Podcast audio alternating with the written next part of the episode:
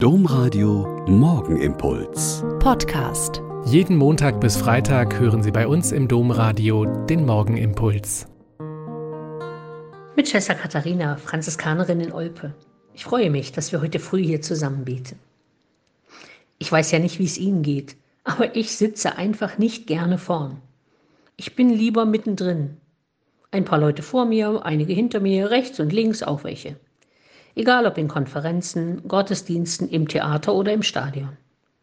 Aber zurzeit sitze ich immer in der ersten Reihe in unserer Pfarrkirche und auch in der Mutterhauskirche zur Eucharistiefeier.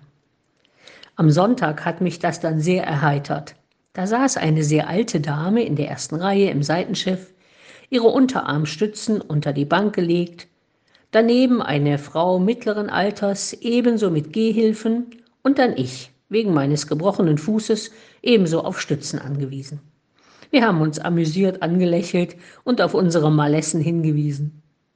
Zum einen hat man in der ersten Reihe einfach mehr Platz für die Stöcke, aber eigentlich geht es um etwas anderes.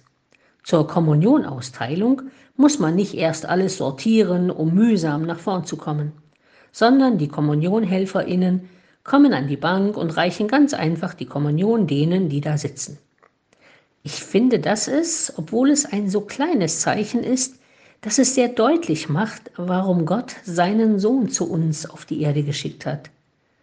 Um den mühseligen und beladenen, den Kranken und Gebrechlichen, denen, die sich kaum selbst helfen können, besonders nahe zu sein. Kommunikation und Kommunion sind zwei Seiten dieses Geschehens.